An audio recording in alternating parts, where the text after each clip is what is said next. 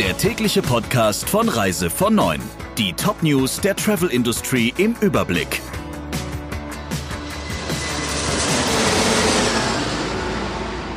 Mit Friederike Breyer, schönen guten Morgen.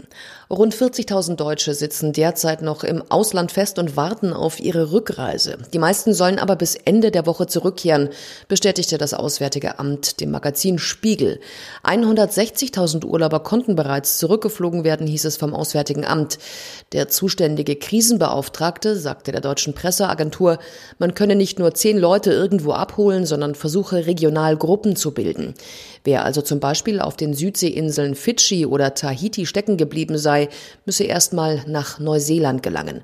Von dort gingen dann zentrale Flüge nach Deutschland. Nach Schätzungen des Auswärtigen Amtes befinden sich derzeit noch rund 4000 Bundesbürger auf Kuba, 2500 in Indien, 5000 in Australien, 4000 in Südafrika und 3500 auf den Philippinen. Eigentlich ist es eine eindeutige Sache. Wenn eine Fluggesellschaft eine Verbindung absagen muss, dann erhalten die Kunden ihr Geld zurück. Doch beim Ferienflieger Condor ist die Lage etwas komplizierter.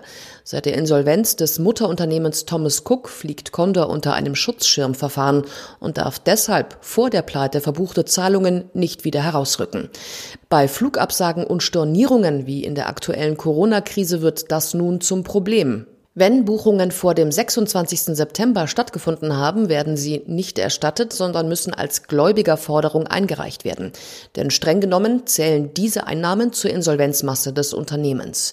Eine Kondorsprecherin bestätigte Reise vor neun den Sachverhalt. Sie versicherte, dass die Airline bemüht sei, mit Kunden und Partnern alternative Lösungen zu finden, also zum Beispiel Umbuchungen auf spätere Termine.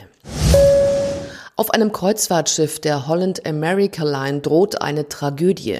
140 Gäste und Crewmitglieder der Zahndamm zeigen Corona-Symptome. Mittlerweile gibt es schon vier Tote. Doch das Schiff, das in Buenos Aires zu einer Südamerika-Reise gestartet war, darf nun nirgendwo mehr anlegen. Holland America Line schickte ein anderes Schiff vor Ecuador zu Hilfe. Das brachte unter anderem Personal, Vorräte und medizinische Ausrüstung zur Zahndamm. Jetzt wartet das Schiff darauf, durch den Panama-Kanal fahren zu dürfen. Danach soll es Kurs auf Fort Lauderdale nehmen.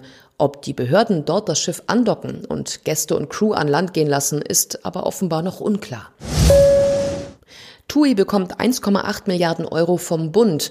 Am Freitag hat die Bundesregierung einen entsprechenden Überbrückungskredit der staatlichen Förderbank KfW durchgewunken. Bevor das Geld aber fließen kann, müssen noch die Hausbanken von Deutschlands größtem Reisekonzern zustimmen. Mit der finanziellen Unterstützung soll die bereits bestehende Kreditlinie der TUI bei ihren Banken in Höhe von 1,75 Milliarden auf insgesamt 3,1 Milliarden Euro aufgestockt werden.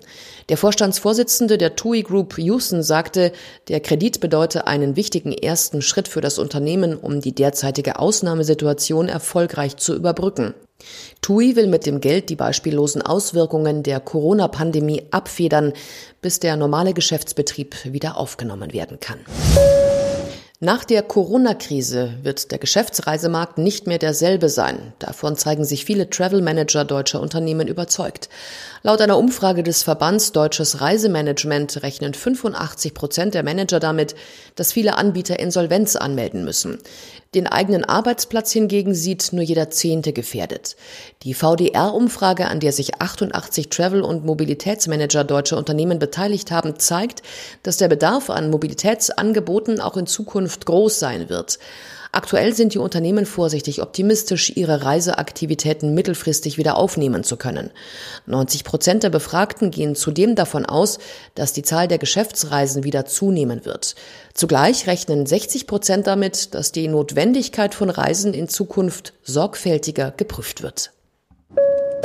Der Reise von Neuen Podcast in Kooperation mit Radio Tourism. Mehr News aus der Travel Industry finden Sie auf reisevon und in unserem täglichen kostenlosen Newsletter.